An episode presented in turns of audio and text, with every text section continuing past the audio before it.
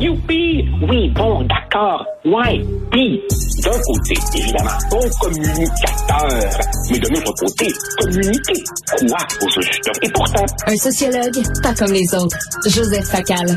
Et Joseph, que j'ai pensé à toi hier, donc j'étais à la première du film de Denis Arcand, Testament, et mes attentes étaient très élevées. Hein, avec un titre comme Testament, tu dis c'est son testament cinématographique. C'est un film magistral, Joseph, magistral. C'est, on rit beaucoup. C'est un requiem. C'est un requiem pour une nation qui se meurt, un monde qui se meurt. Et Rémi Gérard est un homme au crépuscule de sa vie qui regarde le monde et qui ne s'y reconnaît plus qui, euh, trouve qu'il n'a plus sa place là. Euh, les valeurs qui sont véhiculées ne sont pas les siennes. Ce qui lui tenait à cœur vole en éclats. Euh, il est de plus en plus poussé en marge de ce monde-là. On lui dit qu'on ne veut plus de lui. Et Joseph, question existentielle. J'imagine toutes les générations depuis le début de l'humanité, c'est un peu comme ça. Tu vieillis, tu te sens porte-à-faux vis-à-vis ton époque. Mais je pense que le fossé n'a jamais été aussi grand qu'aujourd'hui. Qu'est-ce que tu en penses? Richard, je devrais peut-être pas dire ça en ondes, mais euh, comme je l'ai souvent dit, j'ai pas beaucoup de secrets pour toi, alors je plonge. J'avoue ici mon malaise. Je me sens un peu comme le gars qui rentre dans une toilette publique, s'assoit sur la cuvette, fait ce qu'il a à faire, et là s'aperçoit tout d'un coup que, oups, il n'y a plus de papier. Tout simplement parce que j'ai pas vu le film. Non, je sais. Non, non, mais je te hein? dis, je sais que t'as pas vu le film. Je sais que t'as pas vu le film, mais je te pose une question existentielle. Les, ah, tu sais, t'arrives, t'arrives, t'arrives à un certain âge, toi là, là. Bon, t'arrives à un certain âge. Toutes les générations, tous les gens plus vieux euh, euh, se sentent en porte-à-feu vis-à-vis l'époque qui arrive. Mais il me semble que là, on, il y a vraiment un changement de civilisation. Je trouve que le choc entre les gens plus vieux et le monde qui, émerge est énorme. Il y a un énorme fossé entre les deux. Il y a un problème de vidéo. Quelle surprise! Dites-moi pas que le vidéo a planté, mais c'est tellement surprenant. Alors, on va parler avec Joseph au téléphone. Encore. Donc, euh, le film de Denis Arcand est heureusement qu'il y a des gags et c'est très drôle parce que s'il n'y avait pas de gags, tu t'ouvres les veines. Et je le dis, c'est requiem. C'est requiem pour le Québec, c'est requiem pour une nation qui se meurt. Je ne vous dis pas comment ça se termine. Les images de la fin sont percutante, incroyable. Il n'y a rien à perdre de Niercan, il n'y a rien à prouver, il n'y a rien à gagner. Donc, Joseph, euh, on se sent porte. Moi, des fois, je me dis, je vais me retirer du monde à un moment donné. Je vais lire des vieux livres, regarder des vieux films, mais c'est tout. Écoute, Richard, je sais pas exactement ce que j'étais en train de dire au moment où on a été coupé, mais fondamentalement, je crois que tu as raison. C'est-à-dire que chaque génération euh, euh, se sent un peu poussée vers la sortie par la nouvelle génération qui arrive, mais il me semble me semble que ce mouvement est aujourd'hui plus brutal que jamais. Je te donne un exemple tout simplement. Euh, mon propre père, 89 ans, toujours vivant, Dieu merci, euh, entre lui et moi, il y a toujours eu des passerelles culturelles. Mmh, mmh, On avait mmh. un héritage en commun. Souvent, il arrivait qu'ils me disent Ouais, bon, ben moi, je vois pas ça tout à fait comme ça. Et Dieu sait, Dieu sait les discussions que j'ai eues avec mon père en lui disant Tu sais, papa, les Beatles, c'est pas de la pop niaiseuse, c'est de la très grande musique. Lui qui ne jure que par le classique. Autrement dit, on avait un bagage commun.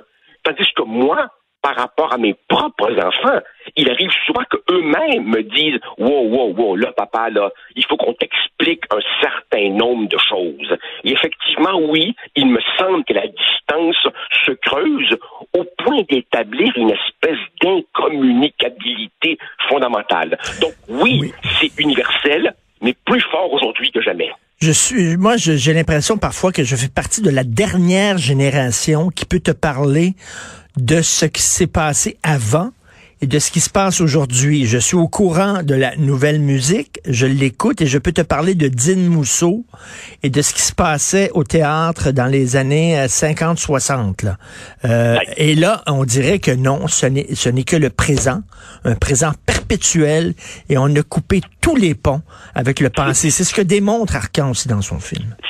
C'est très drôle que tu dises ça, Richard, parce que je sais pas si je t'avais dit ça, mais euh, je m'apprête à, publier un, roman euh, euh, historique et j'ai plongé au fond de moi-même et je me suis dit pourquoi est-ce que j'écris un roman sur le passé et pas un roman sur le présent? Et en fouillant, je tombe sur la correspondance de, Gustave Flaubert, l'immortel auteur de Madame Bovary, qui, quand il se lance dans Salambo, roman historique, écrit à Louis Squelet, coudon, Peut-être que j'ai fait ça parce que je déteste mon époque. Alors oui, effectivement, moi, et, et, lui dit ça en 1857, je crois. Alors effectivement, oui, moi aussi, comme toi, je me réfugie dans le passé, tout en essayant quand même, pour pas être totalement asbinisé, de, de, garder un pied dans le présent. Mais bon, tu vois, pour en revenir à, à Denis Arcand, écoute, quels sont les trois films que j'attendais le plus cette année, ben, évidemment, Oppenheimer, qui traite du passé, Killers of the Flower Moon de Scorsese, qui traite du passé, et Testament, où un homme réfléchit sur sa difficulté dans son rapport au présent. Écoute, le ministre de la Culture, et je veux pas fesser sur lui, là, monsieur Mathieu Lacombe, il est dans la trentaine, OK? Il parlait avec euh, Sophie, euh, ma, ma, ma, ma, blonde ici sur Cube Radio, et elle lui parlait d'André Brassard. Il ne connaissait pas André Brassard, qui est le metteur en scène des, des Belles-Sœurs. Elle savait pas c'était qui. Il était ministre de la Culture. Et elle lui a dit, comment ça se fait, vous êtes ministre de la Culture, vous ne connaissez pas André Brassard? Il a dit c'est une question de génération. Ben, j'ai dans la trentaine, je ne connais pas, c'était pas dans mon temps. Et voilà, ça, c'était pas dans mon temps, donc ça ne m'intéresse plus. Ouais, Richard, il faudrait, il faudrait pour, pour euh, euh, ne soyons pas trop durs sur sur sur euh, Mathieu Lacombe, mais si Sophie avait vraiment voulu être méchant, à partir du moment où il aurait méchante, à partir du moment où il a dit c'est une question de génération, elle aurait pu lui demander ah ouais parfait maintenant nommez-moi un metteur en scène de votre génération et j'aurais été curieux de l'entendre bafouiller. non non, la vérité la vérité, c'est qu'au Québec, euh, la culture a toujours été négligée. C'est pas nouveau.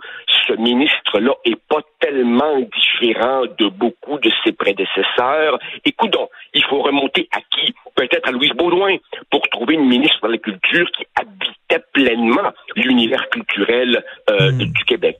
Et ça, ben, qu'est-ce que tu veux? Nous sommes, euh, nous sommes le nouveau monde avec évidemment cette espèce de quête effrénée de la modernité qui fait que tout ce qui a trait au passé est considéré comme ringard. Et moi, tu vois, je, je, je, regarde toujours les yeux ébahis de mes étudiants quand je leur disais, excusez-moi, mais les questions que vous vous posez sur le sens de la vie, sur l'amour, sur, sur, sur l'engagement social et tout, mais c'est des questions qu'on se pose depuis des millénaires. Or, hmm. avant vous, il y a des tas de gens qui ont répondu à ces questions. Si vous lisiez leurs réponses, ben, ça vous éviterait peut-être de tourner en rond et de vous imaginer que vous êtes les premiers à vous les poser. Ben non. Et, les jeunes, euh, mettons, hommes qui s'habillent un peu féminins en portant des robes, en se maquillant, je, les regarde en disant, vous pensez me choquer, mais, j'ai connu les années 70, moi, vous pensez ben avoir inventé ça? Vous avez rien inventé, rien inventé. Enfin. En tout cas, bref. Euh, et, écoute, l'affaire Rota, est-ce que le président de la Chambre des communes devrait démissionner?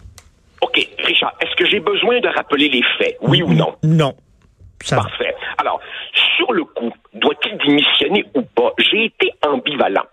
J'ai été ambivalent sur le coup parce que, un, je me suis dit, il s'est excusé sur le champ et que celui qui n'a jamais péché, blablabla. Bla, bla. Deuxièmement, j'ai été ambivalent parce que je connais très bien le brouhaha du Parlement. Dans le désordre, dans la cacophonie, comme des élèves que le prof doit rappeler à l'ordre, à chaque séance, des élus soulignent la présence de gens dans leur circonscription, dans les tribunes.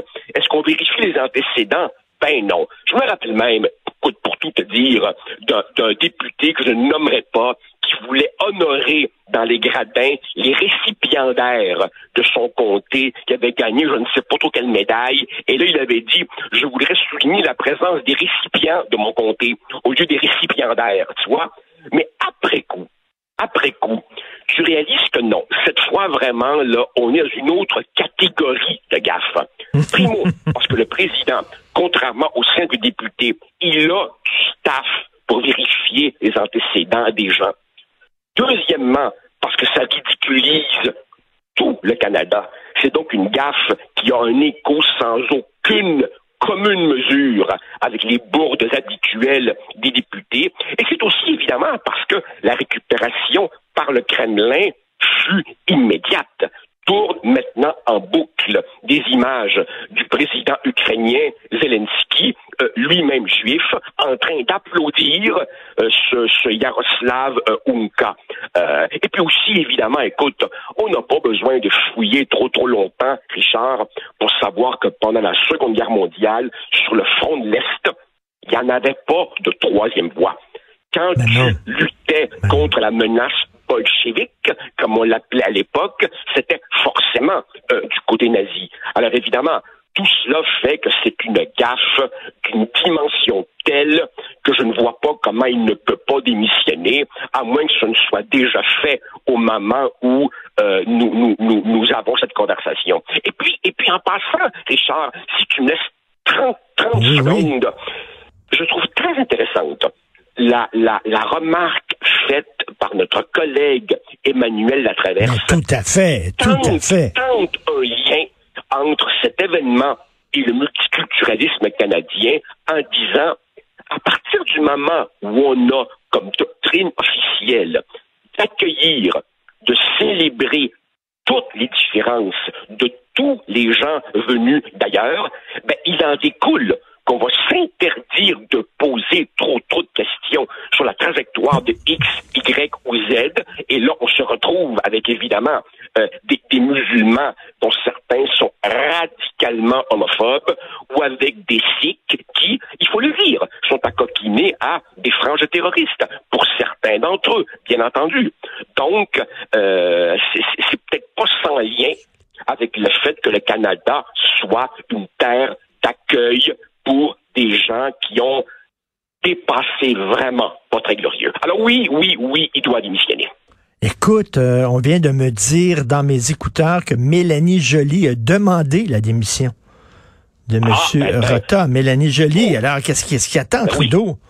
Oh, et en passant, en passant, Richard, pour les gens que cette histoire intéresse, j'ai vérifié euh, euh, ce matin, il y a quelques moments, sur Netflix, on trouve encore un fabuleux, fabuleux documentaire qui s'appelle The Devil Next Door, procès d'un bourreau, et qui raconte, je, ne dévoilerai pas le punch, qui raconte l'histoire d'un grand-père euh, à Cleveland, dans l'Ohio, ex-ouvrier de l'automobile, qui est le typique papy col bleu American Dream, mais qui est amené en Israël pour subir un procès où on l'accuse d'avoir été l'infâme John Demenjuk, Ivan le Terrible, un sadique gardien à Treblinka. Et lui dit, non, non, erreur sur la personne, c'est pas moi.